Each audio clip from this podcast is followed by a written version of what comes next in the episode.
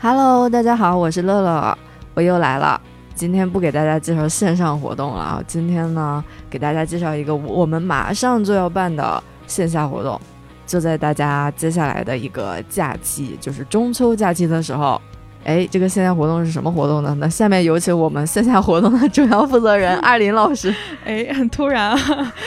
其实我们一直在偷偷的策划着一个日光派对的线下活动，哎，就是希望能和我们的派对成员跟大家一起集体面基一次。对，所以其实也选择了就是中秋节这么一个跟朋友欢聚团聚的这么个哎时间点。对，所以我们就定在九月十九号的下午，也就是中秋假期的第一天，和南洋共享记，然后还有念念行旅，我们共同主办了一个主题是“都市人类促谈会”的线下活动。哎，为什么叫做都市人类促谈会呢？其实我们做这个活动的初衷呢，就是觉得说，哎，大家都市人类生活是不是感觉压力太大了？大家平常和朋友啊、和邻居啊，是不是都没有什么聊天儿啊？对，社恐不想聊天。但是我们其实作为播客呢，又是一个谈话内容的节目，所以我们就想说，那既然我们给大家带来了很多谈话，也想和大家拥有更多的谈话，所以我们就做了这么一个叫做“都市人类促谈”的活动。 对，尤其是就是我们经常是在当下这个都市啊，大家都是网上邻居，哎，都是网上的友邻啊，就很少比如说线下见面去掏心掏肺的聊聊天儿，嗯而不是那种应酬的 social。嗯，对，所以呢，其实就是想借助这个机会，然后把有意思的人聚到一起，然后呢，促一下谈。对，没错。我们这次活动上，首先呢，开场呢会有我们非常受欢迎的一些派对主播们来做一些小的 mini talk，然后还有圆桌对谈。就像泰的演讲似的，是吧？哎，但是我们聊的内容就非常有意思了。聊的内容是什么呢？就是都市人类促谈， 但是怎么促怎么谈，大家敬请期待。哎，好的。那么除了这个 mini talk 和圆桌对谈之外，还有啥呢？还有一个特别有意思的环节叫做 live 录音室，我们是在现场还开辟了一些小的空间，让嗯主播们去到线下录音。那对于大家来说呢，你就可以走进这个录音现场，体验一次沉浸式的录音。啊，那这个活动怎么参加呢？活动详情及购票通道，就请大家去我们的公众号“日坛公园”关注今天，也就是九月十三号的推送，可以在这个推送当中找到这个购票通道。这个票价呢是九十九块钱，然后你购买了这个票之后，你不仅可以参加我们刚才嗯说的这个活动，而且你还能在现场领到一杯网红的铁手咖啡。哦，对，就是铁手的那个制造总局就在我们的办活动活动场的地这个楼里头。还有其他惊喜，就是我们这个现场还会设置一个抽奖活动。那在诶现场中奖的听众呢，你将会获得到一个奖品大礼包，所以大家快去买票吧！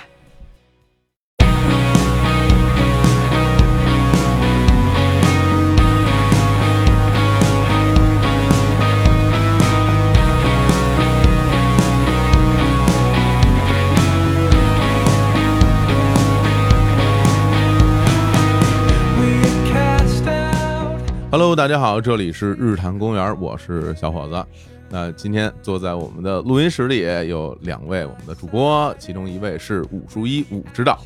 大家好，你把我名字给报了，我就不能自我介绍了。啊，哦哦那这位就郑重介绍一下。啊行啊，另外一位呢嗯啊是大家非常热爱的喜欢的，大家好，我是李叔。呃，那啊又是李叔啊，又哎，对，我是伪装李叔青年。哎对呀啊，，伪装上瘾了，对，伪装上瘾了。之前就说过啊，那很多朋友都说我的声音跟李叔稍微有些相似，音色有些相似。怎么又来一 遍？对对听，着为什么又来一遍呢？因为之前我伪装李叔，其实就是告诉大家说，李叔年初的时候说过自己生病了，将暂别一段节目，然后我来让大家过一下这个耳朵的瘾就完了。结果很多人留言呀、说李叔什么时候回来？我说我已经伪装李叔了，我不是已经说过了，怎么怎么还要问？那我只好再说一遍了，是吧？老师特别爱说一句话，什么就是我跟你们说过没有？嗯哎呀我，说过没有？说过是吧说过说过呃对，当然教授我觉得咱们是因为听众比较多，一个人问一期，咱们这个节目就能问到三体人来。 对对，这么几亿的听众是吧？这咱们节目没法录了啊！我我是伪装李叔青年啊！哎呀，这嗯青年老师，哎，嗯今天我们三位呢齐聚一堂，哎，聊点什么呢？嗯，其实聊聊我们共同的一位偶像，是啊，一位偶像啊，郑渊洁老师。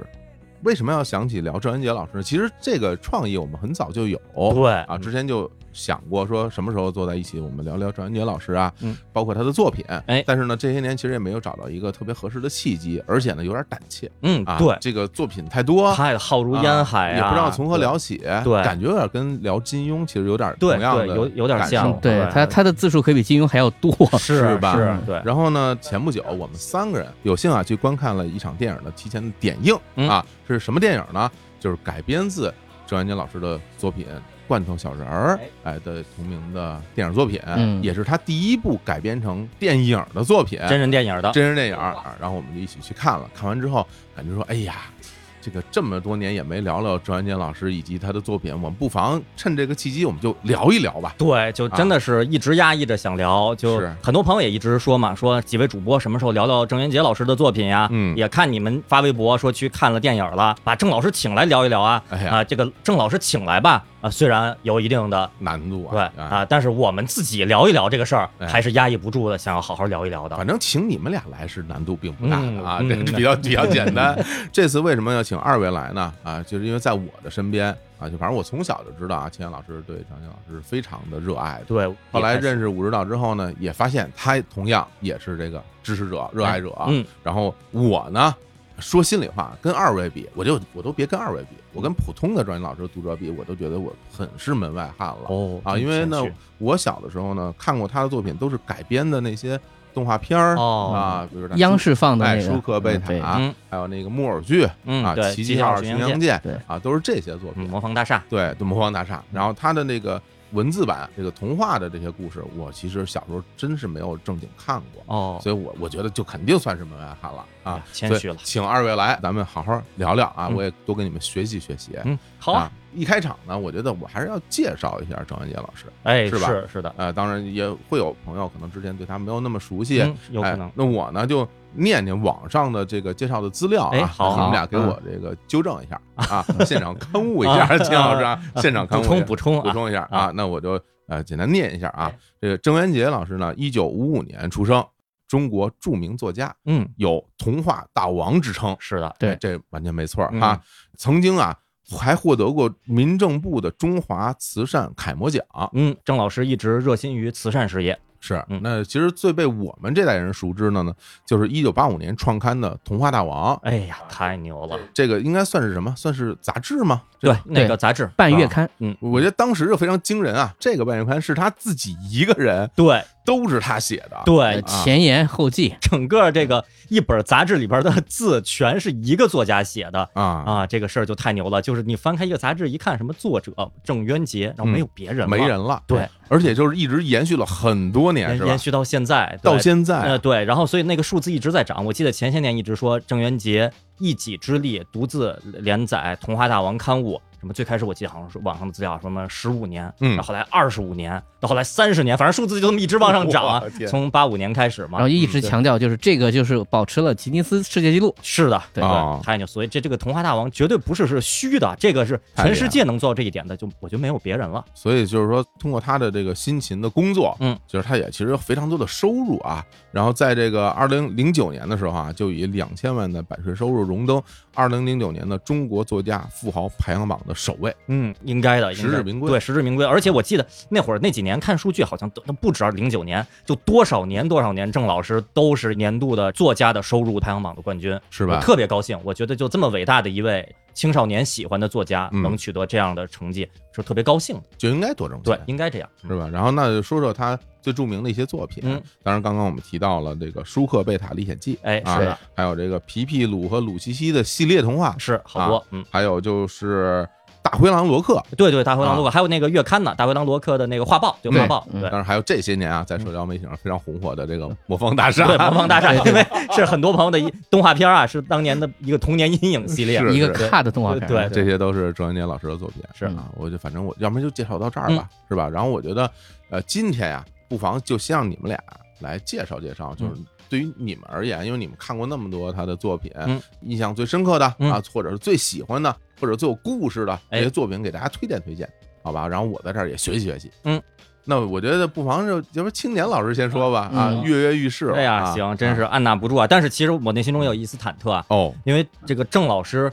无论是作品嗯，还是个人的丰功伟绩，各种生活中的事迹，真的是我觉得就像漫天的繁星一样，我特别担心自己说不好，啊，或者说内心中有太多的话想说，就相当于现在有朋友说：“千老师，你给我们聊一期《龙珠》吧。”我说：“嗯哎呀，这可怎么聊啊？哎呀，或者说什么，嗯你给我们聊一期《机器猫》，聊一期《哆啦 A 梦》。”嗯我说：“哎呀，这个有有难度，哦我拔剑四顾心茫然，这对种感觉。对一下就就这个我慌了嗯非常有感触啊，对因为在我们俩相互这个接触这么多年的这个 生活里面嗯，经常田老师就会说到某个事儿的时候嗯说说这个事儿，就像郑渊洁当时在童话里写的那对个似对的。嗯对，他经常用这个来做比喻，嗯我在边上听着，哦哦，还写过这个呢，嗯因为我没有看过嘛嗯，嗯就今天就好好的讲一讲对，对。好吧？行，那我我先简单说一下吧。我最早接触郑渊洁老师的这嗯作品是小学的时候，八八、年开始上小学。我没记错的话，我可能就是八八年、八九年开始接触到《童话大王》杂志的。哦那当时我身边呢有一位虚长我几岁的哦啊，刀夫老师，哎嗨，刀老师，因为刀老师当时那个家里在买，是这个对青阳老师表哥啊，哎，嗯对。，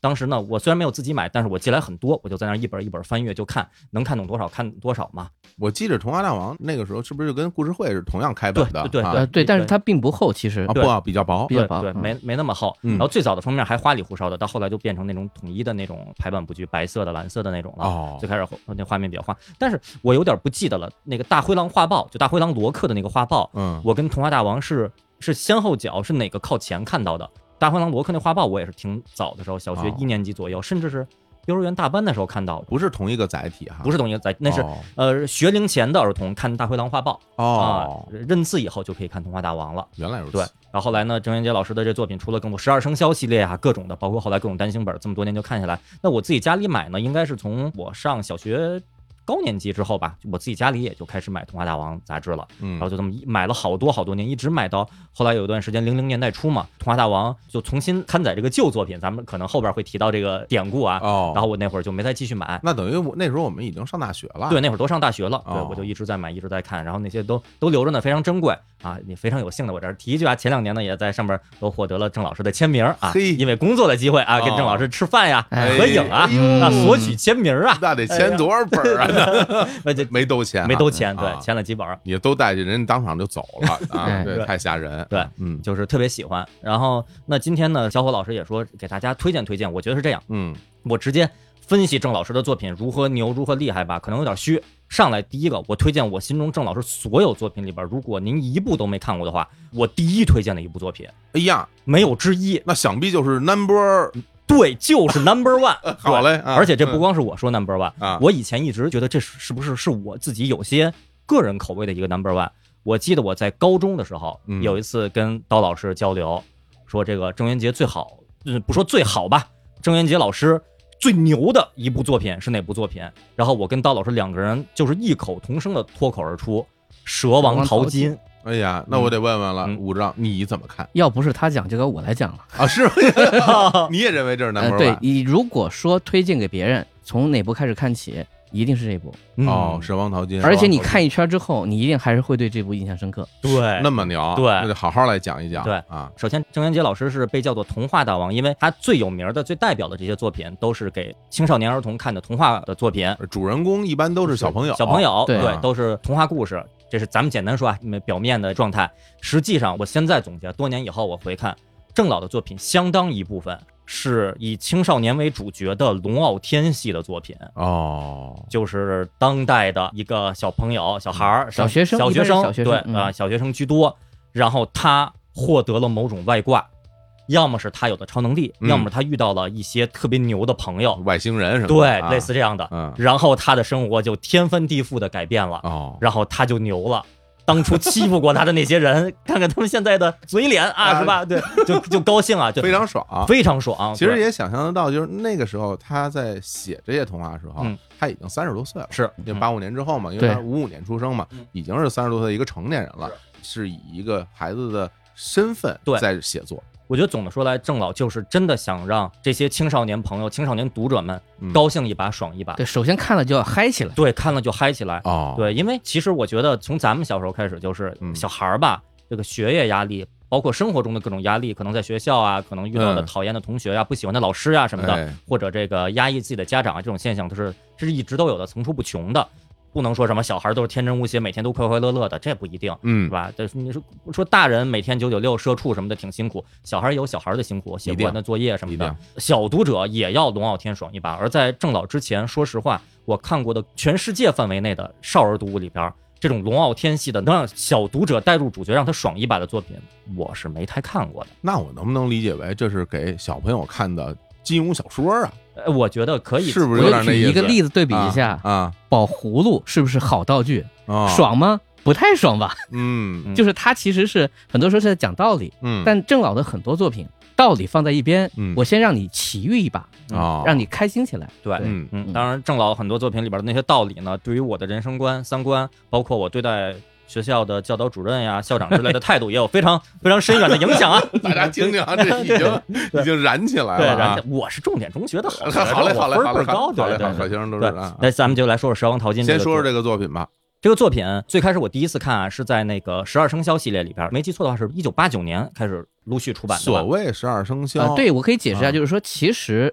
这有一个特殊点，就是他当年把很多他的之前的短篇作品进行各种集结，因为童话当中有很多人物的主角其实是动物，又或者他的主角有很大的动物元素，明白？然后呢，它有些其实在后面会有修改，比如说那个故事的动物元素不明显，我也就改一改加一加。比如最明显是猪年那一本儿。然后呢，《蛇王淘金》最特殊的在于它这一本儿只有一个故事，它是个大长篇。就是我当时看《十二生肖》的时候呢，我不知道《十二生肖》这一系列的童话故事是怎么个状况。嗯，我看的第一本是《蛇王淘金》，看完以后我就觉得太牛了，就相当于我人生中第一次看了《亡命天涯》这部电影以后，呼哎就是太牛了。然后后来我看后边的十一本的时候，我发现后边全都是一些短篇的动物的小对，故事，小合集。对哦，拼起来的这是一整这长的对，它是唯一一部整个这是一个中篇的童话故事。好啊，，就觉得特别牛。然后呢，我来简单介绍一下啊，嗯这故事设定是怎么着呢？就现代咱们现代的社会啊，现代社会就存在一个蛇王，这个蛇王是地球上的所有蛇的蛇王。嗯然后呢，他这个拥有宇宙无敌的财产，就嗯因为蛇可以在地底淘金嘛，嗯哎，它比人类能更方便淘金，嗯就金子数量咱们可以认为是无限的。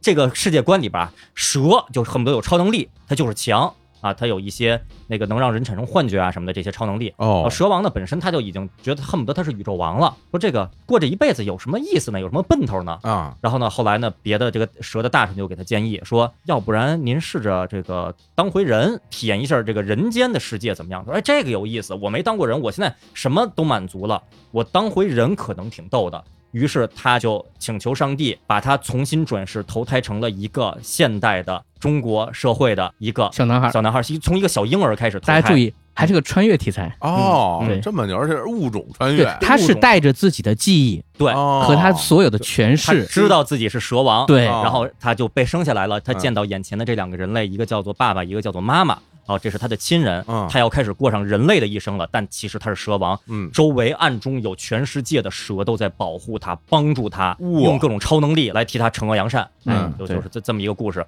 这是故事的一开始前几段的这个基础设定啊。嗯然后这故事最牛的一点，我觉得就是它是写于八十年代末嘛，嗯，就已经表现了跟现在很多小小朋友特别像的一种生活状态了，就是被繁重的学业这个压得喘不过气的一种家状长的态，期待，对。哦那种望子成龙、望女成凤的那种压力，生活中的压力，这么压抑着成长起来的这么一种状态？你说父母是坏人吗？都不是坏人，都是善良的、普通的好市民，哦，就是他的家庭是个普通家庭，不是个普通家庭哦，有爷爷奶奶，有嗯有爸爸妈妈，嗯都是好人，但是一定要考高分，你要上学前班什么的嗯，就这一直压抑着他。我这那么多大金子，我上什么对学对前班然后他说我是来体验人生的，我要看动画片儿，我玩玩具，我要去玩儿，都是这些的。然后说把他送到幼儿园，嗯然后幼儿园那边老师说不许上课，不许说话什么的。说我来体验这人生，你跟我说不许说 话，我这老子这亏了，这个就太惨了，对。然后但是呢，他就特别机智，特别聪明，嗯因为他是蛇王嘛嗯，然后所以他就用各种接近于超能力的手段，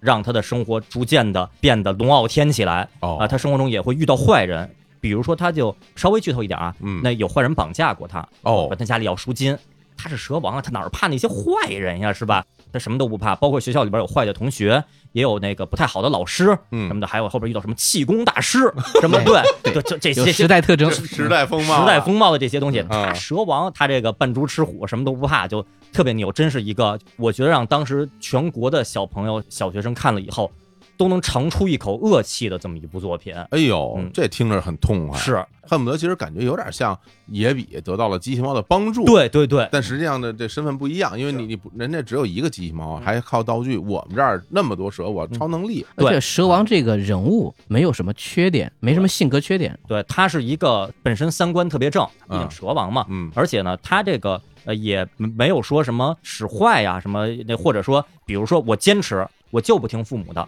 我必须要怎么怎么着。他有时候会体谅说，说实话，我知道父母是为我好啊，他们也都是好人，算了，我心疼他们，他们让我去上补习班，那我还是去上吧，我就忍一忍。他是一个善良的、很好的一个角色，包括他刚去幼儿园的时候，老师过来说说坐下，不许说话。嗯嗯嗯他第一反应说谁可以这样命令我？后来想了一想，我试试看，也听听别人说话吧。然后他当时旁白说了一句，首次让他感觉到顺从也是一种新鲜的体验。对对。语言非常厉害，对啊，简单说，这就是一个以小孩为主角的龙傲天的作品。放在这个时代看吧，我觉得在生活中有很多压力的这个小读者看了以后，也会就觉得特别爽。甚至我为了咱们录这期节目，我说我这个重温一下，回重顾温一下，下啊我，给我爽的哟！哎呀我觉得我就是男主角蛇王，他叫阿奔，奔跑的奔。我觉得我就又变成了蛇王阿奔，我在这个享受这么一个不可能体验的一种人生体验。嗯，就是里边儿包括什么高级的玩具买不起，里边儿有一个有一段情节，其实就是在暗示当时变形金刚风潮，嗯，说当时市面上流行一种玩具叫速变魔王，嘿，特别贵，但是他们什么都能变，小孩都想买，家长买不起。嗯，然后蛇王用自己的能力弄来好多速变魔王，大家高兴啊什么的。就说这种剧情，我看的时候，我现在看我都特别激动，我觉得哇，我买不起的变形金刚可以可以从书包里无限的往外拿，这太爽了，这太高兴了。包括好多他替家长出恶气，就是他的家长父母，他的爷爷奶奶在外边被人欺负了，受了恶气了。他说那不行，你你们敢欺负我爷爷？然后他立刻就用出一些特别牛的方式，把那些坏人、那些小人都给教训了一遍。这个就我觉得也是特别怎么说呢？他不光是简单的龙傲天，他不是无脑龙傲天，他是嗯善良人的龙傲天。而且他后面开始慢慢越来越理解，嗯，他就得出一个结论，就是说啊，其实人也挺惨的，嗯不太好玩，嗯哦，没有我爽。必须要承认啊，嗯对因为我之前没有没有看过这个作品。嗯那得当我们大家一起来做功课，嗯然后说每个人要讲什么时候，那我必须得得看看啊嗯啊！首先我一打一看，嚯，这这么多章节啊， 这这好像十五章啊，差不多啊一本书十五嗯章啊，一本书。然后我就看，呃，给我留下很深的感受的是在于说它非常易读，文字啊就非常简单，浅显，嗯浅显，就作为一个小学生，嗯也是能看懂的嗯。哎，我觉得这个首先就非常的容易被大家接受嗯啊。的确，里边如谦老师所说，那可真是挺爽的。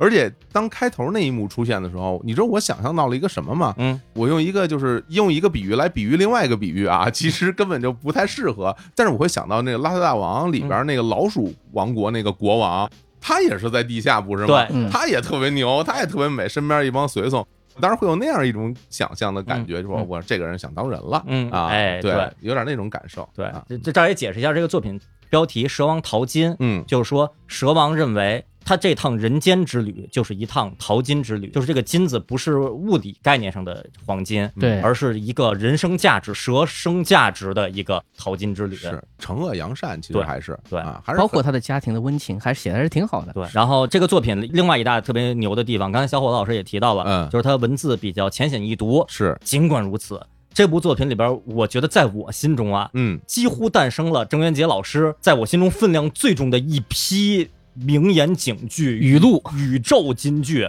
就是很多话我到现在我都特别爱引用、爱说，以至于有的语言我甚至我曾经都引用到青年小伙的歌词里边儿。啊就，我哎对对这我没没发现，你你念念，我我给大家念几段啊。这段呢是说男主角阿奔他被这个两个坏人给绑架了，嗯啊，一个坏人呢在剧中这个外号叫凶眼珠，阿奔呢就用超能力啊让这个凶眼珠身上就爬上了蛇，哦啊，然后我就念一下这凶眼珠的反应啊，嗯这是这么写的，说当凶眼珠睁开眼皮看清他手里攥着什么时。他的声带未经大脑批准，便擅自发出了人类祖先由猿变人初级阶段时所发出的那种嚎叫声。这是人类进入文明时代以来出现的最典型的返祖现象。嗯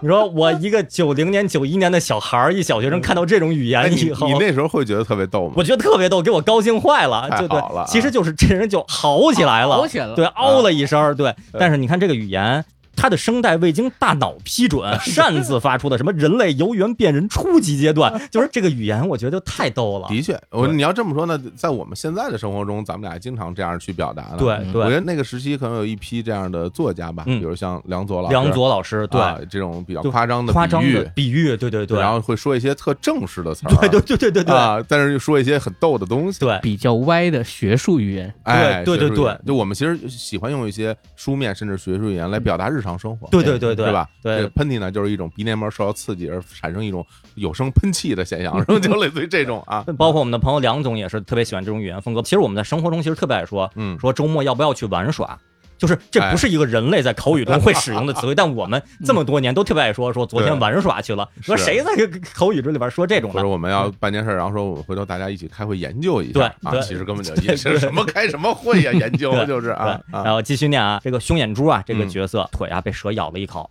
啊，后边什么反应呢？我这念啊，说凶眼珠的腿肿了。其难看程度超过了宇宙中一切最丑的东西的 总和，使使人怀疑凶眼珠身体里原装的毒液比蛇毒厉害一万倍。嗯蛇咬他一口不过是抛砖引玉。哎呀，太厉害 了，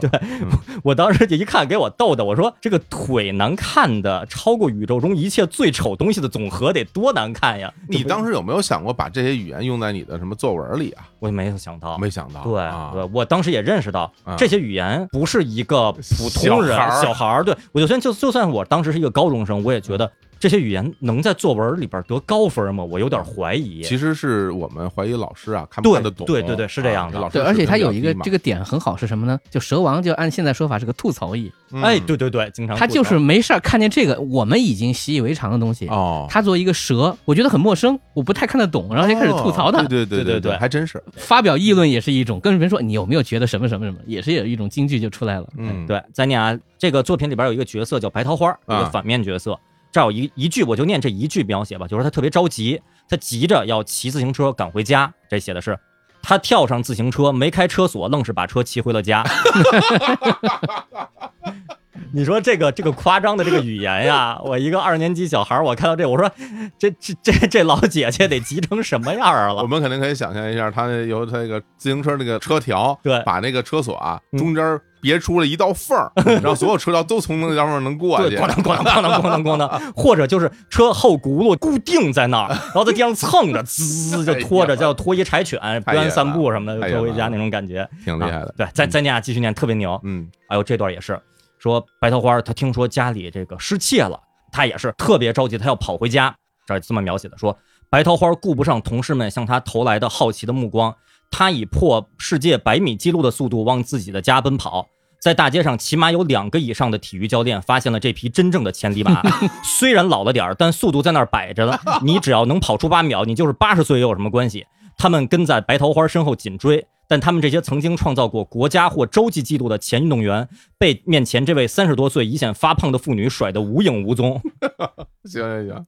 真挺厉害，对嗯然后这是说这些丑陋的角色的他们的这个夸张的描写吧。嗯，然后这里边相当一部分是说阿奔啊，男主角阿奔被家里怂恿着要去上学前班儿，嗯要去上什么兴趣班儿，要去上重点小学、重点中学的，嗯就这些描写放到今天看，我也觉得可能青少年特别有代入感。哦我来念一段啊。阿奔说：“我不想上学前班儿。”爷爷把孙子搂过来，用全球最语重心长的表情和语气对他说：“上学前班是为他好，不上学前班，到小学时就什么也学不会了。”还说世界名人诸如华盛顿、爱因斯坦、马克思、牛顿、李白、米老鼠等都上过学前班儿，哎呀， 米老 鼠，不上学前班儿就是将来得了诺贝尔奖也是徒有虚名，名不副实。还说没上过学前班的都成了历史罪人，如希特勒、秦桧、白骨精、慈禧太后、霸天虎、格格巫。你说这这些还描述一件事儿，这些对白的时候没有标点，对是没有标点，是一口气连着起来，就是一个贯口的感觉对。你说小孩儿要学会这些语言，大人怎么会说得过的啊？ 对，啊然后这是爷爷说的啊，奶奶说的是奶奶的话不多，但字字重千金。她说人类之所以能够统治世界，就因为人类上了学前班儿；其他动物之所以处于被统治地位，就因为他们没上过学前班儿。阿奔真想放火烧了学前班 儿，我都想，因为我没上过学前班儿， 我我已经有点愤怒我了。好像也没上过，我是幼儿园直接就上的小学，我也没有。啊。嗯你看看，对，嗯就是说这个压压迫这个青少年当年的这种状态，然后就该上小学了。全家人为将阿奔送进本市第一重点小学，开始了一场旷日持久的游击战。第一战役打响了。阿奔的长辈们头戴钢盔，手持爆破筒，身穿迷彩服，跃出战壕，冲向目标。众多的家长也都披挂上阵，为子女上重点小学大打出手。有的使用冲锋枪，有的使用手雷，有的使用匕首，还有鹰爪、铁布衫、八卦莲花掌、少林童子功、柔道、拳击、摔跤、抓咬、拧丝、摸爬滚打十八般武艺一起上。头一个回合，爷爷就败给了另一位老头儿。那老头儿仗着自己的儿子的同学和校长有私交，轻而易举的就将阿奔的爷爷打翻在地。阿奔的爷爷不气馁，不自卑，不死心，牢记失败是成功之母，胜败乃兵家常事，吃一堑长一智，灾难里面有黄金，从哪里摔倒了就从哪里爬起来，以及一切诸如此类的警句格言。他擦干身上的血迹，掩埋好战友的 尸体，如果有的话，准备再战。就这一段全是比喻啊，哎呀但是大家能想象这个家长为了孩子上学前班都到什么程度？我有两点感受啊，那第一点感受肯定是我我我想到了这个很多的相声贯口啊，就是里边有这种内容嗯。另外一个呢，就是这个麦兜的故事。啊，麦兜他妈去超市抢东西的时 候，是不是就这个样啊魂子？斗罗，嗯各种各种招数都出来了。嗯对对嗯当然，最后还有最重点的东西是吧？我听到了一句熟悉的歌词， 他擦干身上的血迹，掩埋好战友的尸体。破折号，如果有的话，破折号，准备再战。我当年一看，我说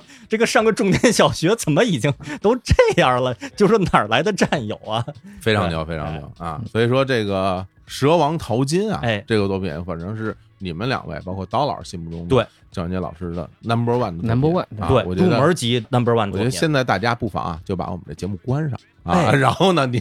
去找一找啊。嗯我这个其实网上也可以买到书，包括是电子书也有，是对啊对都可以直接来看一看嗯去。篇幅其实没有那么长了，是的，对，哎，这是第一个，哎嗯秦阳老师的推荐《蛇王淘金》，那武指导来一个吧，所以那天我们一蕊节目就说，我就得啊反着聊，反着聊，对啊，聊一因为最没劲的，不是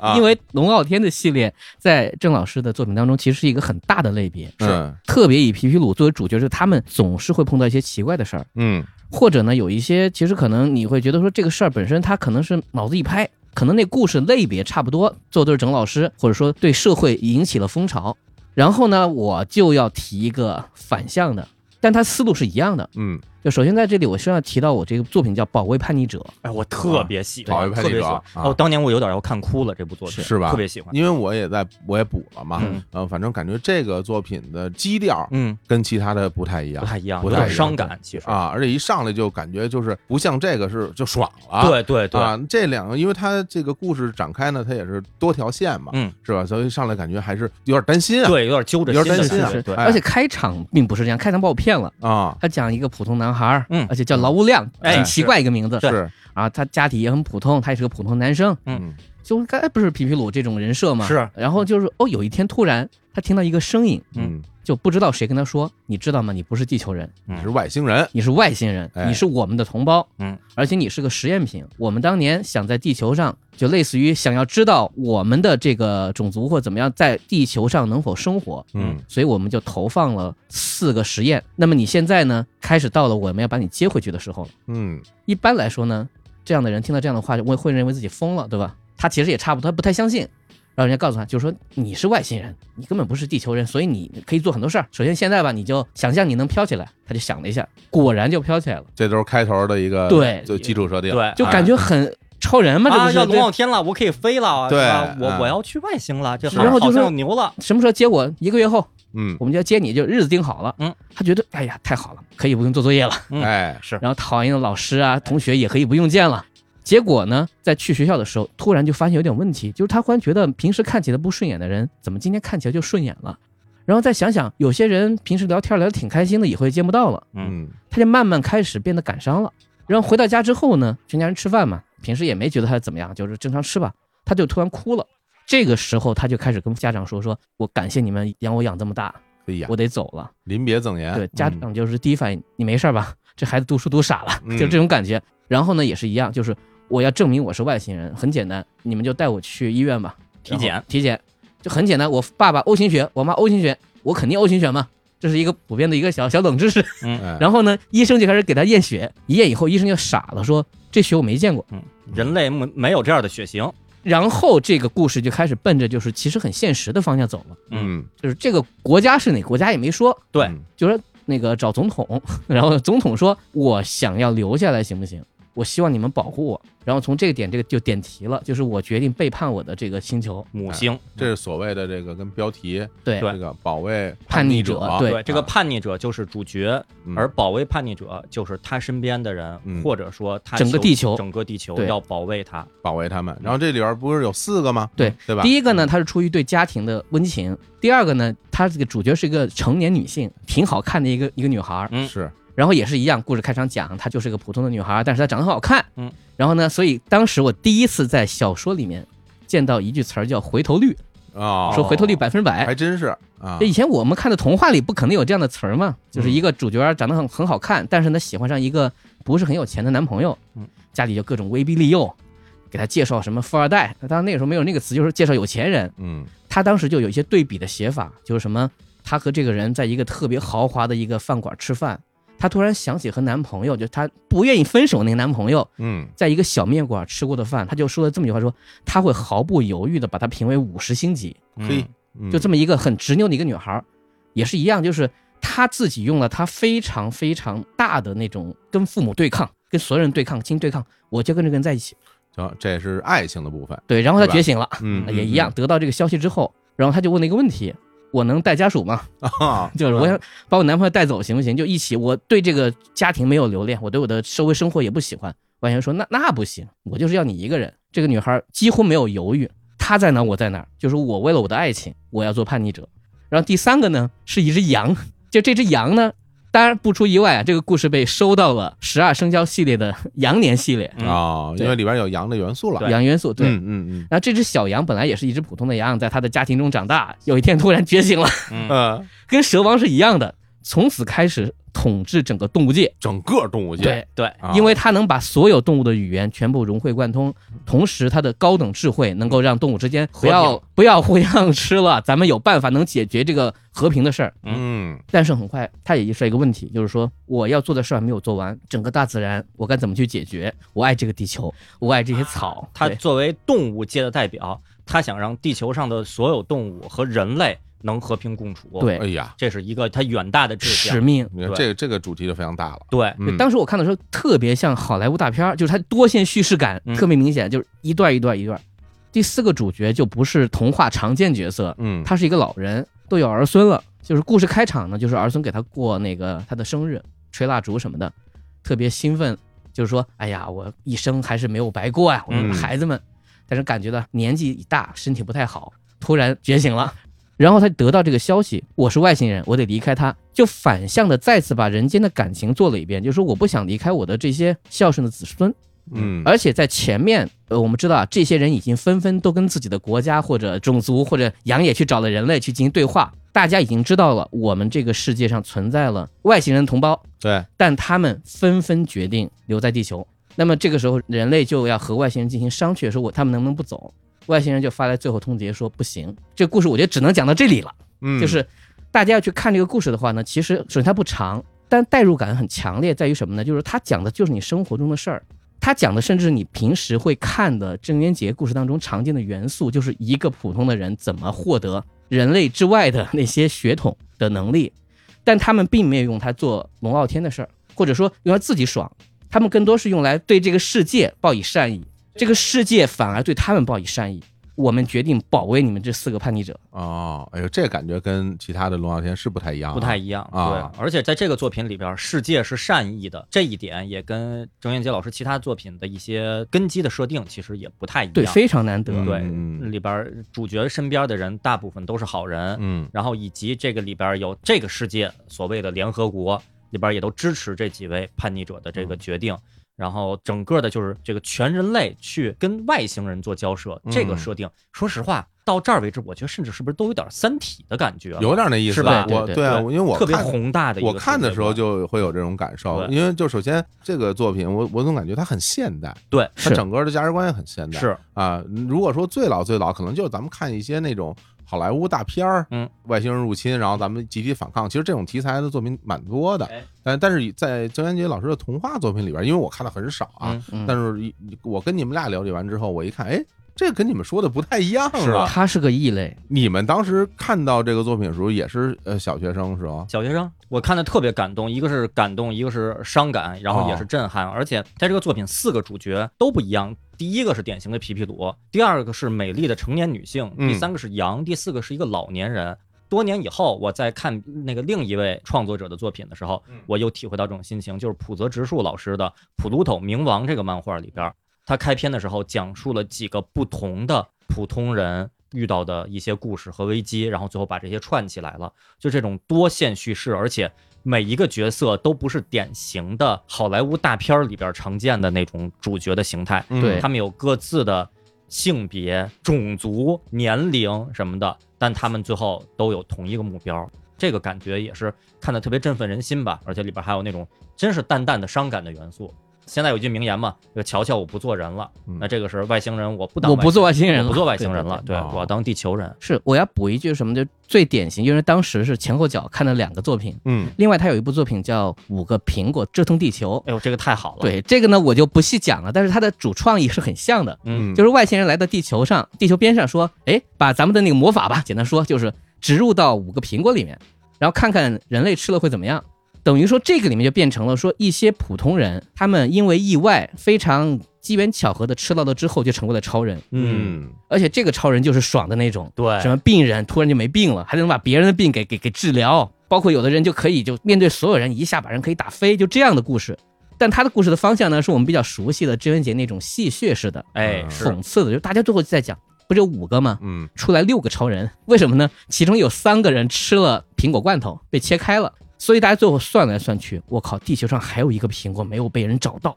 嗯，大家开始疯狂的寻找这个苹果，这就是可以看到各种丑态。对对嗯对，嗯里边很多的真的是，别说当年了，现在的社会上，或者说只要人类还存在，就会有的那种贪婪、勾心斗角，那些小人、那些势力的那些嘴脸，对都有描绘。这也是这个郑老师的作品里边，我觉得特别一大亮点吧，就是会极尽的描写这些丑态百出的角色，疯狂，嗯而且他们最后，咱不说不得好死吧，啊反正他们没有就好啊下场，没有好下场，对对大家痛快了。对能让读者痛快一把。是这个感觉，这个就跟我刚刚说什么像看金庸嗯就不太一样了，是的因为那个是古代故事，哎是吧？这些故事呢，都是发生在大大家身边的故事嗯，对你都可以元素特别近。对你都可以，甚至是有时候你就闭上眼，感觉哎呀，是不是在现实中如果我也这样的话，我也能爽一把，嗯是是啊吧？它是跟你嗯的关系很近，对，嗯我还可以再提一个，嗯，这个也是当年看的，我特别感动。哦，而且我觉得咱们聊了半天，咱们没聊过皮皮鲁，哦哦，真对吧是对真是第一男主啊！对，皮皮鲁是郑渊洁老师的呃系列作品里边，咱们可以认为是第一男主的这么一个地位了。就类似于米老鼠。对对，就是郑渊洁老师的很多作品都有各自的主角，但是呢，有相当相当多的作品，第一男主就是皮皮鲁，这是一个小男孩儿，现代中国的普通家庭的一个普通的小男孩儿，嗯啊他有一个妹妹叫鲁西西。于是，皮皮鲁与鲁西西这对儿兄妹，他们的各种童话的冒险的历险的故事就写了特别特别多。对，包括这次的罐头小人儿，最开始原名是鲁西西与罐头小人儿，对，是，皮皮鲁在里边是一个配角。然后包括大家熟悉的《舒克贝塔历险记》里边，到后来皮皮鲁、鲁西西也都出现了。我记得头些年吧，可能是二零零几年的时候，我当时就看了一个特别有趣的网上的一篇文章吧，就说郑渊洁老师的儿子郑亚奇老师啊，然后雅呢琪，，说当时呢跟郑渊洁老师就两个人就聊天啊，就说你看英国的 J.K. 罗琳，你看人家《哈利波特》，你看人家这个当年不叫 IP 啊，当你看人家这个系列这个角色开发的《哈利波特与什么什么什么》，就是大家都知道《哈利波特》了，在这个品牌的也做出来了。说老郑，你写了这么多皮皮鲁的作品，好像这个是不是这个 IP 这个品牌一直没有走出去啊？嗯，于是呢，之后在商业上也做了一个整合。于是这些年大家看到的郑渊洁老师的很多作品，都是皮皮鲁之什么什么什么什么，哦甚至咱们我有点记不清楚了啊。咱们就这么举例吧，《蛇王淘金》如果再版的话，甚至都可以改名叫《皮皮鲁之蛇王淘金》。嗯，虽然皮皮鲁可能在这个作品里边并没有出现，但他已经成为一个童话大王的一个代名词了，就郑渊洁老师的这个最代表性的角色。而且呢，是这个皮皮鲁这个角色后来又出了很多的，比如说安全科教的一些哎有系列的作品，嗯比如皮皮鲁送你一百条命。教小朋友如何这个在生活中注意安全什么的，什么交通安全呀、防火安全什么的，这些书在这个童书市场里边、少儿读物里边都是特别普及的。所以现在这个国内的小朋友、小孩儿，说到皮皮鲁，应该还是都比较了解的。这也太好了嗯！我觉得就是像这样的一个经典的人物形象，能够流传在几代人当中，大家都认识，嗯就像对米老鼠一样。我觉是得的这是一个特别好的事儿，对对吧？嗯我们现在可能大家很多人都知道一代又一代那孙悟空，哎，嗯哎，是吧？很多人大家都贝吉塔贝吉塔是啊，是 是一个孙悟空吗？ 卡卡罗特是哎吧？对，我不会饶了你了，是吧？孙悟空啊，齐天大圣孙悟空啊对来，那吴指导接着说这个作品，哎啊，，对，接着刚才那个青年的话，就得说一个事儿，就是在大量作品当中，其实不是一个皮皮鲁，对， 对其实有时候不是一个世界观的皮皮鲁。哦，所以我们每次看重新看就行了。或者说那个时候郑老师觉得说我要写那种普通代入的小男孩儿，嗯，那么名字就都叫皮皮鲁也行。明白，嗯就跟性格上呢，大部分也都是那种就比如说比较聪明，嗯，然后不太爱学习男孩嘛，比较多动，有点调皮，家里就说你看看你妹妹，哎就这样的一个生活下对的孩子。就皮皮鲁，他不是像米老鼠一样是一个伪光正的角色，哎，皮皮鲁是一个有点像呃，咱咱们说他在这个班上的地位像野比大雄一样，嗯他是一个学习成绩也不太好嗯，然后也比较贪玩儿，老师和家长经常批评他的这么一个小淘气嘛，对这么一是个角色，比这个大熊啊可能聪明点儿，聪明一点哎儿，，对这，跑得快点儿，身对体好点嗯儿，是是哎，呃，再淘气一点儿吧，这么一想，大熊有什么？睡觉啊， 睡射击觉翻花绳儿，这三个都是宇宙第一， 这倒是什么睡觉什么零点几 对秒，过了说睡就能 在睡。空中就对扔扔枕头就都然后这样了，对就就睡着这了。说哪儿去了？接着说你的作品，来来，我要说的这部作品叫嗯哦《皮皮鲁历险记》，比武论历险记哎呦，这个个名字儿特别大，对，这名儿特别大啊嗯。但它是个短片，嗯是特别短。然后我就要说一个点，在这个故事里面没有鲁西西，我可以视作这个故事是一个平行宇宙当中一个独生子女的男孩叫皮皮鲁。故事也很简单，就是说有一天皮皮鲁在睡前跟他妈就唠嗑儿，就说：“哎呀，你说咱们人类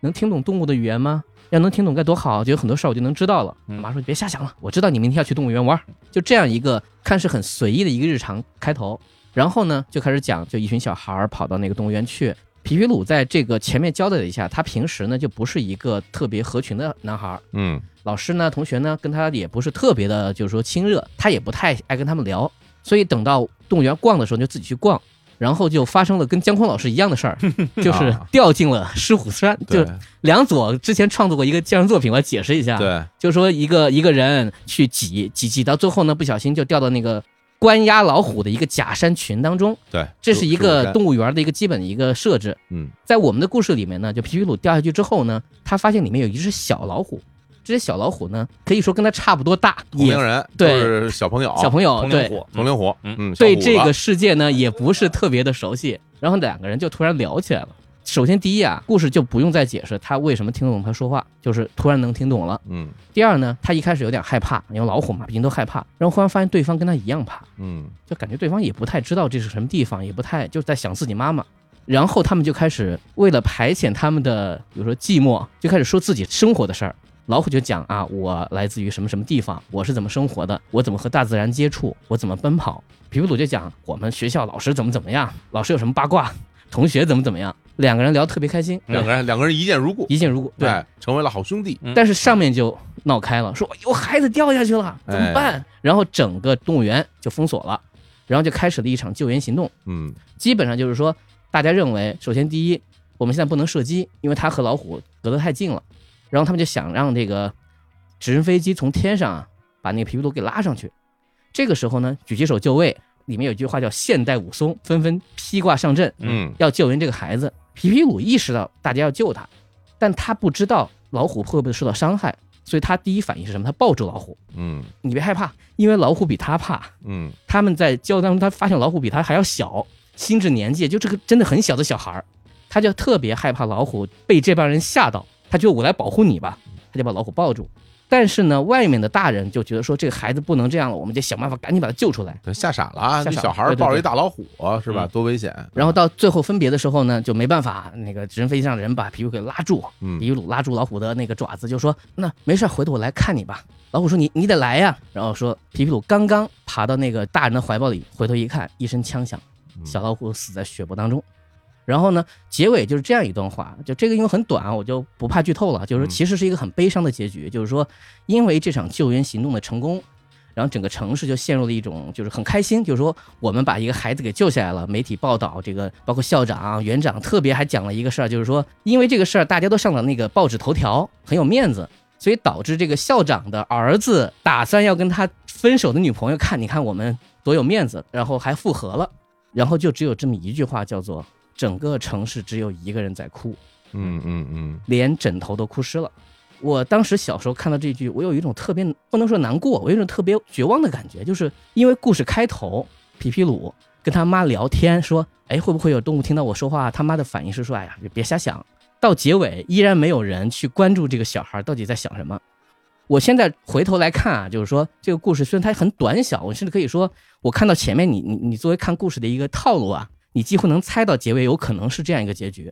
而且我们人类的逻辑是从人类走的嘛，但是就是那个夜晚那个小孩的那个哭泣声，就一直在我心中久久挥之不去。嗯，哎，我也觉得这样一部作品就具有了穿透时间的力量。不管你怎么再回头去看这件事儿啊，因为你也可以说那是个外星人也行，对，E.T. 嘛，对吧？那个老虎其实是一个预言性质的一个对角色，对就是一个未知的，但是有潜在危险的这么一个形象。对对，但啊是他能跟主角互相理解，对，对，就是比如说，我们可以理解小孩的心地在那个时候单纯的能跟他沟通，嗯心地单纯的人能坐上跟头云嘛，对吧？嗯，所以在这个过程当中，它的独特性最终却变成了这个故事，就他把他害死了嘛。所以这种感受，我认为在这个作品当中也是很独特的，其实挺复杂的，对，对很复杂。啊，因为这个短片很短，嗯然后我也是在咱们呃这些作品里边第一个补的。我一嗯看，啊哎呦，这短这个，哎哎，然后我是第一个补的。然后极限我看了以后，会感觉到啊，在那个时代，我第一反应啊，我说在那个时代写这样的一个，我都认为它是童话嘛，小朋友们看完以后会不会被吓着？哦，啊，就说哎，小孩儿看这么一个最后的结局有点惨烈的故事，嗯，会不会觉得有点害怕，甚至会不会有点有点失望啊啊？对。然后与此同时，我会觉得，其实在这个故事里面，它包含了很多的内容，嗯，它不单单是讲这个营救这个事儿，嗯对也不单单是想讲最后结尾怎么怎么样的一个事儿，他甚至不是是讲老虎是好的，绝对没有讲这种事儿。对对，只是后来就发现一个最惨的事情，就是说皮鲁这个事儿再也不会有人相信他了，嗯，对吧？就是你把这个事儿说出来，也没人会相信你。对，对你告诉谁说我那其实当当天我跟老五正在正在聊天儿，也没人会相信你。孩子吓傻了。对啊，所以我觉得这个东西它真的有很多的情感，让我觉得挺复杂的。嗯，金老师当年看了这个是什么感受？看了以后，首先觉得这是一个伤感的故事，嗯也是小学的时候低年级看的嘛。嗯然后，另外就是这个作品里边虽然包含了很多元素，但是我一下就能感受到郑老师想传达的是哪个元素呢？就是其实这个作品我感觉创作出来最主要甚至不是给小孩看的，嗯是给老师家长看的，就是是小朋友他需要真正的心灵之友，而老师家长可能就忽视了这方面的需求。那在这个作品里边是一个老虎能倾听他的声音，那在嗯斯皮尔伯格的作品里边是一个 E.T. 能跟主角成为朋友，对，其实就是说成年人吧，要更关注这个青少年的内心世界，跟他们有一些心灵上的交流。你说这个，我突然想了一个画面，嗯，就是舒克与贝塔第一百集的最后一个画面，就是舒克贝塔从月球回来之后，嗯，回来看见皮皮鲁已经长大，成为一个成年人，已经认不出来了。但那个人看他们愣了一眼，舒克贝塔立刻知道，没有哪个人看见老鼠是这个眼神嗯，就是因为他的童年也是和这两个老鼠一块长大的，嗯，然后就特别感人。哎呦，想起来心里呼呼的，嗯 这是大家共同经历了这样的年代，嗯就有有这样的真情实意啊。嗯你们有没有小时候有幻想的朋友，自言自语能够跟他对话的人？哎呦，这还没有过哎，我还是真有的。是吧？有像我们这些独生子女，嗯我我觉得我小时候排遣所谓孤独的方式，呃，就我家我爸妈经常不在家，然后我我一个人在家就很孤独。其实我就在不停的在看鱼，哦，就家里有一缸金鱼，嗯然后我经常就站在那个金鱼缸前面看特别长时间那个金鱼。如果他有一天跟你说话，说我是鱼王，哇，鱼 王，嗯那我肯定就吓尿了。 对对，我就会看它，但是的确嗯没有这种交流的欲望。嗯，是，嗯因为我那个时候中二嘛，嗯看了那么多书，我也在脑子里假想说，我要成立一个组织，这个组织就是一个保护世界和平的，哦，但是是没有人知道我在保护世界和平。然后同时呢，我就要给我的下属们发号施令，说你们要去保护谁谁谁。哦我经常会走在路上，当然这个应该不像精神病吧，就是说我会遐想出有人在我身边，但大家看不见他，哦，然后会过来跟我汇报说哪哪出事儿了。完了，我深思一下，我说嗯，这个事儿交给谁处理？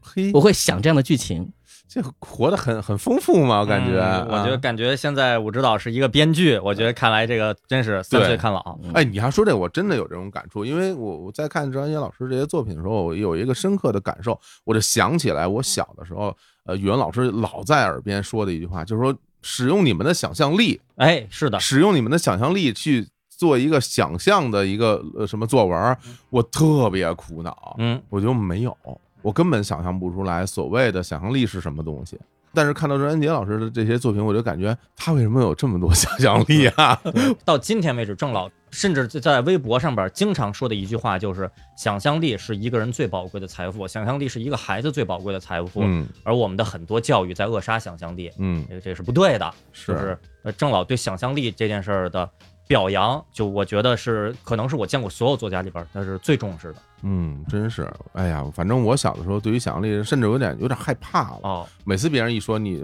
是你的想象力的时候，我就特别的，一是紧张，嗯二是有点儿抵触，啊甚至有点反感。因为嗯，我觉得没有，然后你老让我要用，然后我就感觉啊，我哪有想象力啊？对，我觉得我小时候应该多看这个。我有那个我也在这儿介绍一下经验，我小时候看了很多郑老师的作品， 嗯，啊童话大王也都在看，呃大灰狼花豹也在看，我作文也不行，然后想象力我也写不出来啊，我就是啊啊我可能我能想象个变形金刚的什么故事画面什么的，你让我写出来，这个还是需要这个一定的语文的根基的，作文的对，根基的，甚至我觉得这可能真的是一是一些灵感和天分，嗯你没有就是没有。所以我觉得现在你也别强行要求孩子一定要有想象力啊。人如果人没有的话， 有点体力也是好的嘛，是不是啊？给自己嗯找补吧。对，那没办法嘛，就喜欢大壮也是对的 嘛，对吧？嗯啊，行，那今天老师再啊推荐一个，我们再最后一个吧。哦最后一个嗯最后一个行，嗯我这儿说一个郑渊洁老师的，我感觉这个作品在一定程度上不能叫做童话了，嗯，而是可以当做奇幻小说来理解和对待了。哦，就郑老师，其实我看网上有一个说法啊，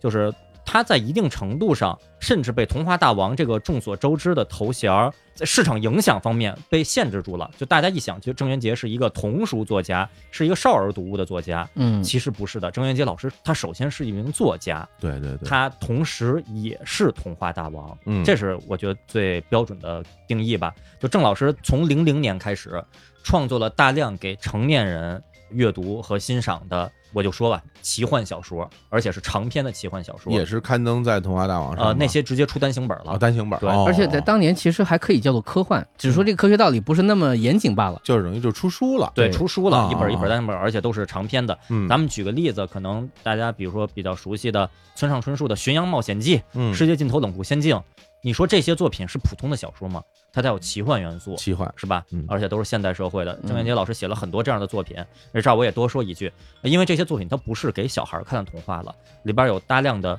成年人世界的黑暗面和勾心斗角，甚至只适合于成年人来阅读和欣赏的文字。嗯所以当时就郑老师还收到了很多家长的愤怒的家长带引号啊的投诉，对，所以郑老师所以后来在《童话大王》上边就都开始重新刊登自己旧的作品了，就是因为哦这些所谓的投诉吧，就郑老师当时也觉得就是挺憋屈的，就好像我我你只能让我写那些八十年代的那些少儿童话了，那行吧，那我就继续重新来连载吧嗯。但其实这部分作品，我觉得是郑老师整个到目前为止创作生涯中的一个特别亮点和分量重的这么一个 part。他毕竟在成长，他也在成长。对是嗯啊对到两千年之后，他也已经都四十多五十岁了，快是嗯对，然后这部分作品呢，呃，我可以说每一部都是精品，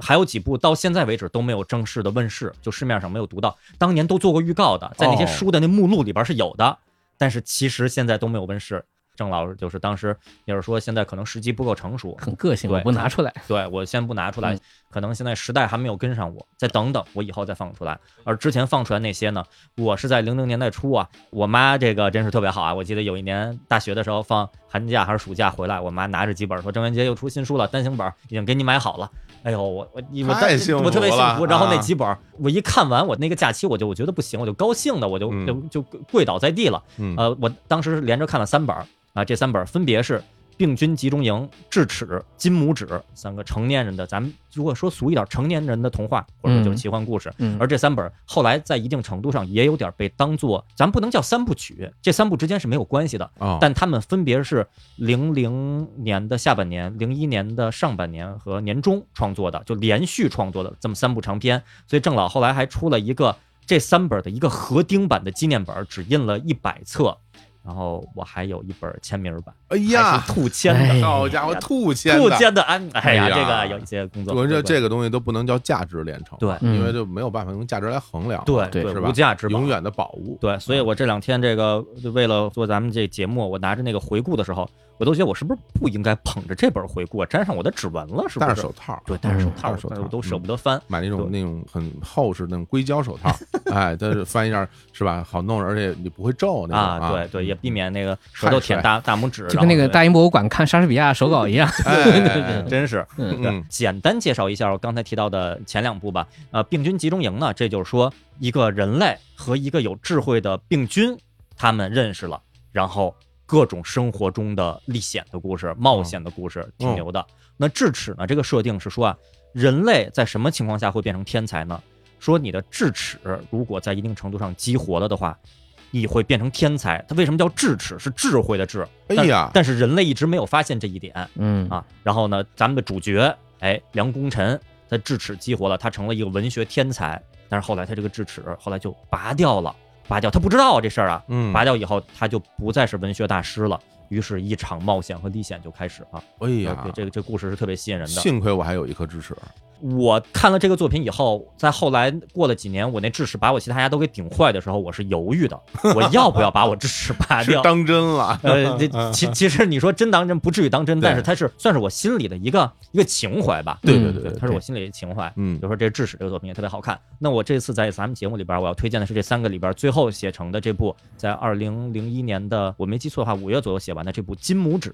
这个作品，我觉得是郑老的所有作品里边特别少见的。呃，首先他是我觉得第一人称这个作为主角，这还好，但是他这个主角身份特别特别牛，是一个当代的我国的四十八岁的中年女性下岗职工，家里经济条件比较差，她有丈夫有儿子，丈夫呢也快下岗了，他们厂子效益不行，她儿子呢即将参加高考，但是家里经济条件比较窘迫，所以上大学的学费可能都凑不出来。然后一上来呢，就是先用了呃很长的篇幅来描述他家的生活有多么艰难。后来呢，很快他就参加了一场小学同学的聚会，在那场小学同学聚会上见到了小学同学们，现在个个都人五人六，飞黄腾达，牛逼和吹牛逼的人可以这么说。是，然后那那心里也觉得挺挺憋屈的。然后就有一位小学同学，一个当年的女同学，也是他的好朋友，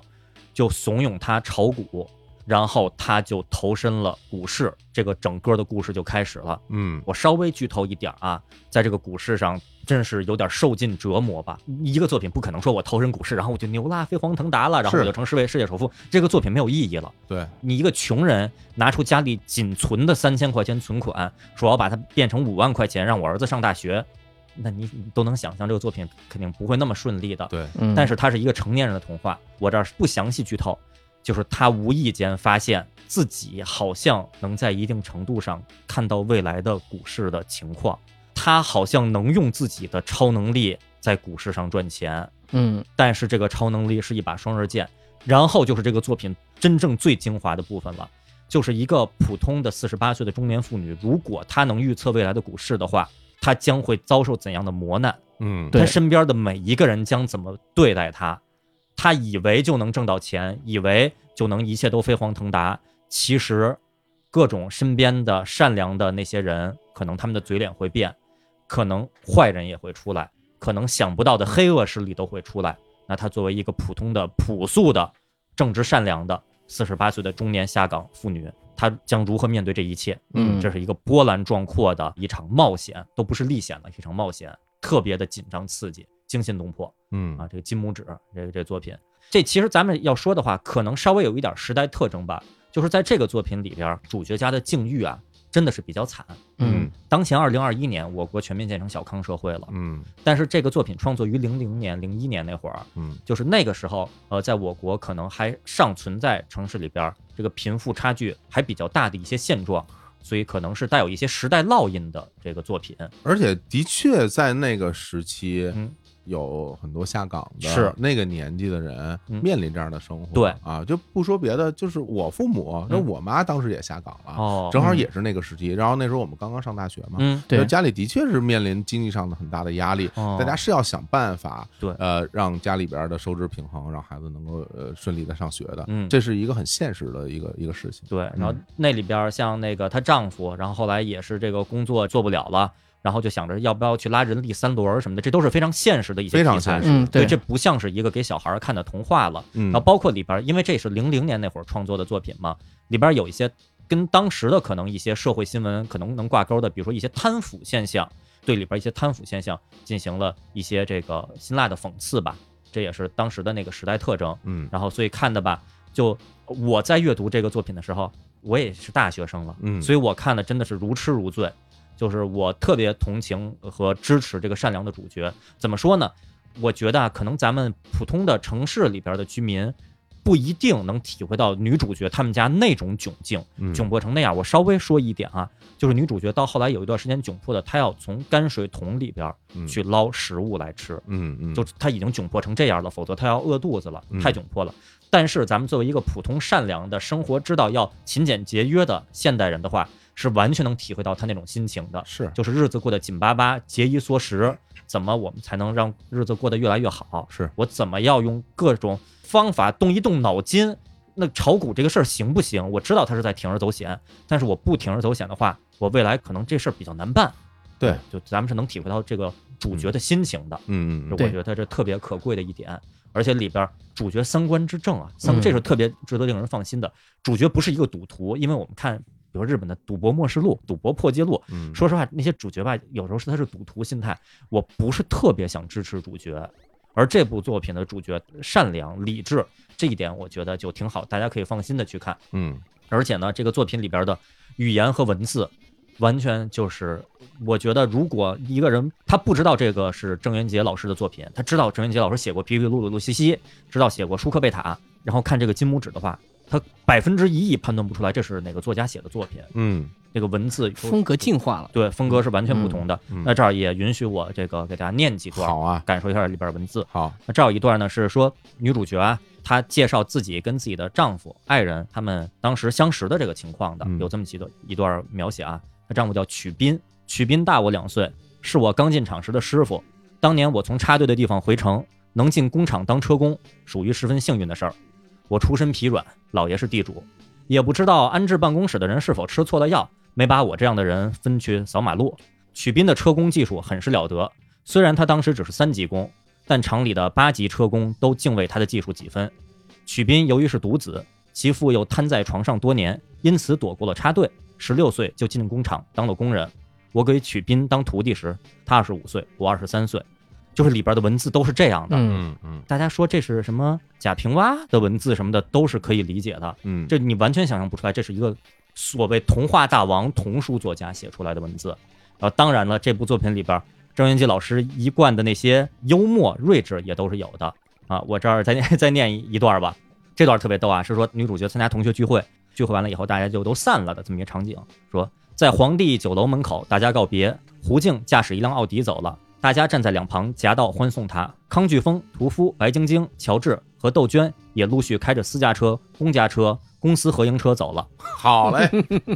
其实这个地儿本意是说这个公车私用现象是是一个对贪腐的现象嗯，但是呢，他没说公车私用，他说公司合营车，这个完全是一个就是小趣味吧，小趣味，对小趣味，对，嗯里边大量这种的表述，嗯也是就是说懂的人能看懂吧，可能是给有一定年纪的成年读者看的。是，而且我觉得很重要的一点，我就简单说一件事儿，就是它的逻辑进化了。因为在此之前，它的大部分故事，包括在九六年、九五年也会写这种，比如记得有一个什么传呼机，他也会开始试着写成年人，然后在普通生活当中碰到一个外挂。但那个时候，他的写法是很童话的，基本上也都是啊，你一旦你牛逼了，你就会惹麻烦。因为你就会碰到好多事儿，但基本上呢，还是希望大家就特别简单的把这事儿解决掉就行了。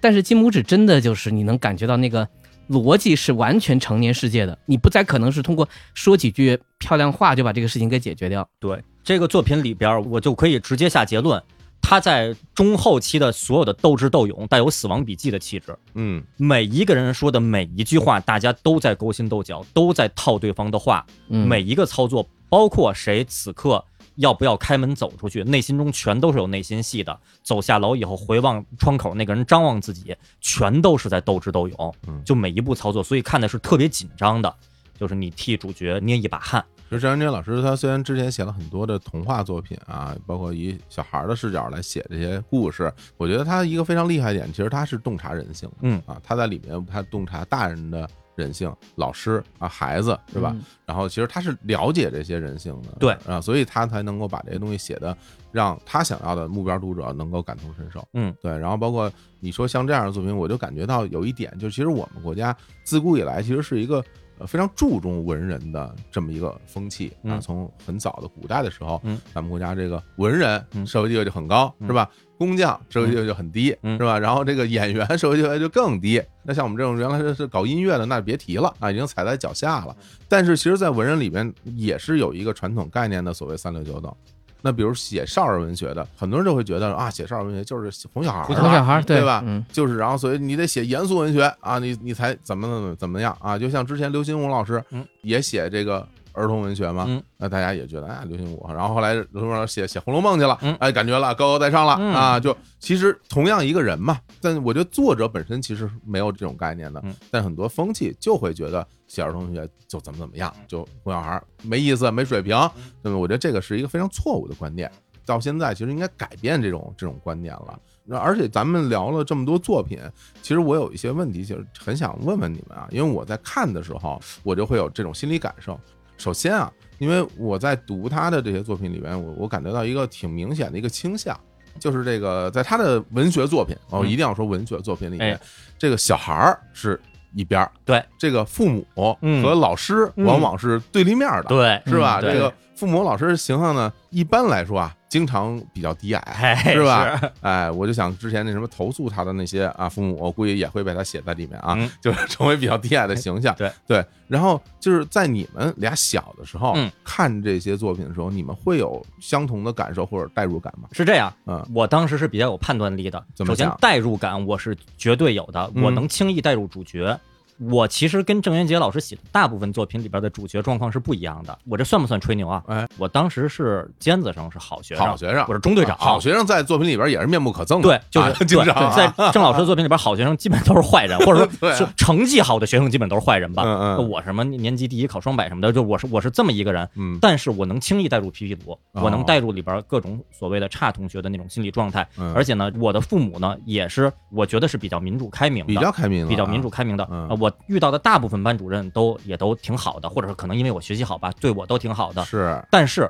我特别能感同身受，体会到主角的那种心态。他遇到那种讨厌的老师、家长，因为怎么着呢？我感觉我可能在同学家里见过那些不太和气的、比较咄咄逼人的、嗯比较压抑的家长的甚至形有象时候那家长会来学校，嗯当场就骂孩子、打孩子。我们小时候是经常对见着的，对，啊包括咱们在影视剧里边也见过那种比较封建的、专制的那种家长，也是见过的。有对，包括学校里边儿，那好，我的班主任可能是挺好的，但是我也见过比较讨厌的老师。之前我也在别的节就目不让你画画的嗯嘛，不让我画画的那个老师，撅我尺子的老师，就是讨厌的老师，我也是见到过的。嗯，所以我能体会到主角遇到的那些明白难题、那些窘境，我是能代入的。当然，我知道根据我自己身边实际经历，不是所有老师都是坏人，不是嗯所有家长都是坏人，不是我这儿的学习成绩好的人都是坏人。哎呀，对对对了不起啊！我有年一纪个轻轻就如此清醒的判断，嗯、就是清醒。其实，在我觉得当时看作品，我很明白感觉到，就是主角的这个生活这个世界肯定是被夸张化了，嗯，这是肯定能读出来的。而且在那个时候，他写很多作品都很短，所以他没时间把那个层次写出来，一般就是用一个很白描的方式啊，一个老师出来很凶，嗯，或者说一个家长出来你怎么欺负我们家孩子不讲道理，嗯，这是他常见的一些写法。但是呢，我觉得更重要的是，他有很多，比如说里面也有开明的家长或者开明的大人嗯，他是能通过作者发声，或通过人物发声，甚至通过动物发声，来说出你想说的话。在我作为一个十来岁的孩子来说，我有很多话在我胸口想说，没有人听。有一个人把它印成了签字，写在书上，我可以说，你看他也这么说，至少我还能这样去看待这些话。你说他多对吗？可能他也只代表他的立场或这个角色的立场，在那个时候对我来说是一种安慰。我觉得这特别可贵。因为其实我们小时候看到很多所谓的儿童读物，它所谓儿童读物都是让小孩看了以后让小孩学好，然后给你讲道理，嗯是是你应该这样。中心思想是什么对，所谓儿童读物是大人教育儿童的读物，对，它不是一个站在小孩立场来替小孩发声的对这么一个读物，对这个是特别不一样的。对，所以我觉得在那个时代有这样的作品，我觉得是非常非常可贵的。是但是我认为在当年可能就会出现一种情况，因为我没有遇到过啊，嗯因为我小时候没有看这个《童话大王》嗯那比如大人看了《童话大王》以后，他们是什么感受？你们的父母有没有看过？啊那个我爸妈都看过，嗯，然后我爸其实对郑老的作品稍微有点儿，就是有有些微词的，嗯 是好吧？像之前就曾经在家里说过，在我嗯好像在我初中的时候说，郑渊洁的这些书。整天让小孩儿不写 作业，哎一样一样一样，哎你爸也这样吗？对对，就是颇有一些微词。但是我爸没有不让我看 啊，哦，但是就是怎么是这样的呢？嗯，然后我妈呢倒没说什么，就是嗯出来就给我买。我妈是知道孩孩子喜欢，嗯，而且孩子现在一直成绩特别好，哎嗯是吧？也没怎么着啊，所以就一直给我买。但我相信，比如说，如果这个孩子成绩不好，但他又喜欢看郑渊洁的这作个品，事儿特别重要，是？吧？嗯，对，这个事儿特别重要。我知道你小时候学习成绩挺好的，也是吧？我可能没有先天那么突出，啊，但是基本上还说得过去那哎也，不所以他错也嘛不会觉得这个事儿是你学习不好的借口，对，一旦你学习不好，就跟你说家长啊，就会找各种理由，你交了坏朋友了。是吧？你嗯对反正就是你身边只要不是跟上学相关的一切内容，嗯他都会认为说你因为这个，嗯你因为看电视，你因为玩游戏机，你因为看了《童话大王》，对，所以你才学习不好，是所以你才叛逆，所以你才不听话。很多家长他就是这么一个思路，他会去去找这些外围的因素。对因为我和我父亲之间是因为郑渊洁的作品爆发过很激烈的争吵的，哦，对，而是且小时候啊，小时候对啊啊，而且他有一种态度，其实跟青年说的一样，就嗯他也不会认真去看。嗯，比如说他拿《童话大王》翻一翻，他其实很容易会翻到什么呢？嗯翻到后面的对谈，就是因为那个时候郑渊洁很喜欢写一种叫做郑渊洁与皮皮鲁对话，嗯哎有，郑渊洁与鲁西西或者是和舒克贝塔，就是说他用一个对话体的方式直接表达观点，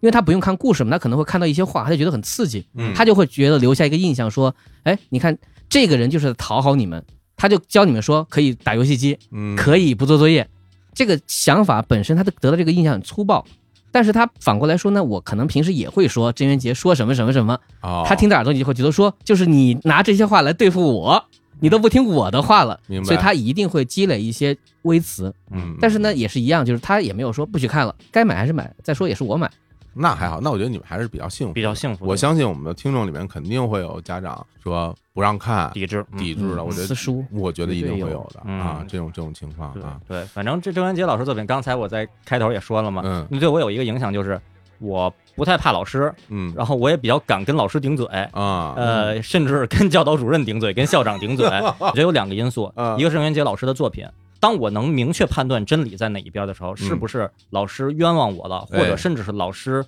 他封建的这个教育不合时宜的时候，嗯我就会站出来。另一点，那就是我爸也会站在我这边。就嗯虽然我爸对郑老师的那些怎么怎么不让小孩写作业，就那种是有微词的，但是我爸其实是特别民主的这么一个嗯是状态。二优是这样的，嗯对，然后所以比我之前在别的节目里边也介绍过嘛，就是真的是老师欺负我的时候，我爸回到学校去跟老师交涉，说你们不能这样。那一刻，我就看到了郑渊洁老师作品里边那些光辉伟岸的家长的形象，就是完全站在孩子这一边儿，维护自己的孩子。是对，而且我还会觉得有一点很重要啊，我我在想象，就是其实小孩儿嘴比较笨，哎，对，小孩儿其实不太会表达自己的想法，他有时候也会因为被老师吓住了，或者被大人吓住了，他没有办法在第一时间表达出自己的想法，然后就愣住了，张口结舌，对，，然后就被说的不行。我呢是比较例外，因为我从小就特别能说 嗯，而且我也不怕人哦。你说我，我就说你，然后我有理就说理，没理我就瞎 说。对， 但是我觉得我这个情况很少，嗯很大部分的小孩儿，我因为身边同学你见过啊，被批评的，嗯有的时候你知道他被冤枉，但是你看他。没无力反驳对，因为小孩说不出成段儿的话，他表达不了那么清楚，然后就是哭了。嗯一说就哭了，不是我，然后就哭了。我有时候我就看到，我觉得这这是很难过的，嗯我就特很想冲上去帮他说说，但是我又又不是特别了解这个情况，嗯嗯，对，然后所以就是有的时候，我觉得如果你看了这些作品的话，你能掌握一些跟大人交涉的嗯对这种对对语言，对对你来说也是一种武器，对嗯，对我觉得这个也是特别可贵的。在那个年代是是看《童话大王》能够得到的收获。是的，所以就是在我做这期节目功课的时候，嗯我我在看这些童话的时候，其实我当时心里会有一点担忧，因为我觉得这些作品其实离现在的时间其实蛮久远了。哎，是你想是八十年，嗯八十年代，那离现在都已经多少30多年年了三十多年了，是吧？ 嗯对，那么长时间了，我当时就在想。哎呀，这些作品无论是从语言风格上，嗯还是从表达的这些内容上，嗯会不会已经有点过时？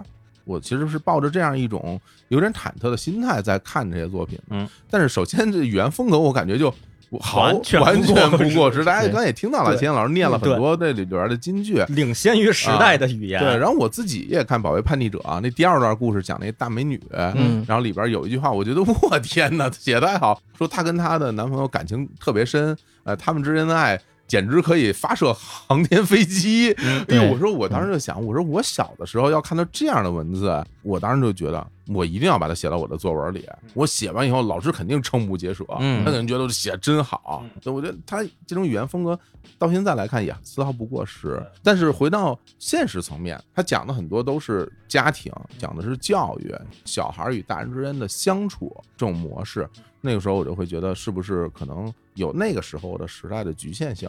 后来看完之后，我感觉这些年这个大人孩子之间相处是不是没有什么对变化？完全同意，完全同意，没有什么变化呀，对还是那一套啊。对，之前我跟武指导交流的时候也在说、啊说说会不会说现在在看郑渊洁老师作品，会觉得说家长和孩子嗯有些对立，甚至刻板印象，对，就家长有些这个专制的管理和教育，然后学校老师有一些不公平，在这个时代是不是早都没有了？素质教育都喊了这么多年了，嗯是现在小朋友可能是学习压力可能会大一点，但可能不至于那样了。不是的，最近这一段时间，我这个观察朋友圈啊，观察微博呀、我发现是不是郑渊洁老师作品比咱们那个时代是不是更适合现在的小朋 友了？啊就我觉得现在小孩是不是变得更惨了？对，这个学习压力太大了，学习压力太大了而且对我们，比如像我们这代人，咱们学习压力大是从什么开始？我觉得恨不得得上高中，哎嗯对，是吧？初中的时候感觉压力还好都没那么大呢。后来我跟我身边的朋友们去聊天儿，嗯我发现就是在九零年前后出生的，其实跟咱们也没差多少年，没。差多少。但他们其实从小学开始学业压力就很重了。哦，那现在你再看很多小孩儿已经是学龄前，就是各种就开始嗯各种班编儿程，了编程啊做 Windows 了，拿磁铁这个做对啊 Windows 了。我感觉这对是不是有点太过分了？对，然后啊而且我真的是眼睁睁看着社交网络上不少的家长的发言，我觉得人类的思想境界一直在进化的。我小时候老有一个观点，就是等我们这一代人比我们更年轻的那一代人逐渐都长大以后，啊，那些封建的、迂腐的家长。在世界上就越来越少了，就不存在了。大家都是接受过现代化的，就咱们开用明的比例教育打败他们。对对这教育了，就嗯就就越来越好了。就我发现，可能这个人类的这个出息啊，是不是真的是 比较令人失望？我眼睁睁看着，真的我的很多同龄人，他们逐渐又变成了当年那些咱们小时候见到的那些迂腐的家长的样子，是继续在压制着他们自己的孩子。那我觉得，可能现在的这些青少年们，可能依然能在郑老师的这些作品里边儿感同身受吧。是，如果他们有时间看的话，是对。然后因为我有时候在生活中我也会观察，就你就看身边的带着孩子、老人啊，或者跟咱们这么大的人跟小孩之间的交流，嗯嗯还是老一套。嗯然后包括你什么跟小孩恨不得一路说说英语什么哎，的这种，是是是，哎呀，我都会觉 得，当然啊，因为嗯因为很多父母他们会会说啊，说我这么做不也是为了你好，谁是吧？哎谁都这么是说吧？呀我。也是为了你以后有个好生活。啊但我觉得这个事儿吧，咱要是认真讲，那就把它讲的特别的清楚。我觉得很多事儿，你你真把它认真讲之后，你会发现它里边的漏洞在哪嗯儿。就比如说，你让一个小孩从小受到很好的教育是为什么？很多家长受教育就是为了升学嗯，那买学区房不是为升学吗嗯？有个好对啊，对吧？？对，米老鼠什么的，擎天柱他们都上这个重重点学校，重点学校格格学前班巫、对威震吧？哎天对都吧？嗯对希特勒哎那他们都你都你要升学吧，升学，然后考一好学校嗯，考一好初中，考一好高中嗯，然后上一个九八五二幺幺，嗯上一好大学嗯，然后呢找一好工作，反正好工作，然后呢嗯挣钱，嗯哎挣完钱以后呢买个房，买然后呢可能他也想不出来更以后的事儿了，人生可能就到这儿了。嗯那我觉得你既然想的是这么一条路。现在摆在你面前的一件事儿是很重要的一件，就是你多挣点钱，给你们家孩子买一房，这事儿都解决了。 我这事就是这么简单，我所以这就是这么简单。望子成龙、望女成凤，就是把自己没能做成的事儿，全都压在了下一代的身上。就是你做不成，你凭什么认为你们孩子能做成呢？嗯嗯你那么逼迫人家，这事儿有什么意义呢？我觉得很多逻辑你推到最后，它就是很其实很简单，很好多都是经济账，那但是自己学多累啊！嗯嗯这个逼迫孩子学这个事儿多容易，而且很正义啊。对啊，对啊，我对站在一个非常正义的角度上去要求你啊，对啊我要求你学，跟我自己学这个难度是不一样对啊的，要不我可学不变会。让我学变成让你学， 好家伙！所以所以真的就是，所以在这个时代再重看张元老师的作品，我依然会觉得也是有非常强的适应性。对，，甚至咱们就可以直接说，依然是先进的思潮。其实我反而觉得稍微有点遗憾吧。如果我们的社会能变得说郑渊洁老师这些作品已经不那么的有代入感了，那可能说明咱们社会这个现在变得反而是更先进了，那如果有这一天，我觉得倒倒是挺好的，是挺好的。倒是挺好但的。但但但现在遗憾呀，我觉得真的是啊对有时候坐公交车看那个一个家长在那儿骂孩子的时候，我看着我说，哎呦，孩子，你回家要不去看看《蛇王淘金》爽一把吧？就是啊，就是你不能在大街上公开场合去指责小孩，这个是对特别特别对对恶劣对。当然，咱们不说这么多了嗯。所以回过头来，我们之前那阵子去看这个电影儿哎啊，我们去看这个《关掉小人儿》，哎其实全称应该叫《皮皮鲁伊鲁西西之关掉小人儿》。哎，我们也去看了一个电影儿，然后千老师看完以后感受还是不错的。啊对，，看完以后真的是比我想的要好很多。说两方面吧，一方面是刚才咱们提到的，我一开始稍也稍微有点担心呀，啊说这个作品会不会觉得稍微显得有些过时了？毕竟女主角鲁西西她获得了罐头小儿这五个角色的外挂能力，嗯，然后就特别厉害啦，跟嗯老师有一些对抗啊什么的，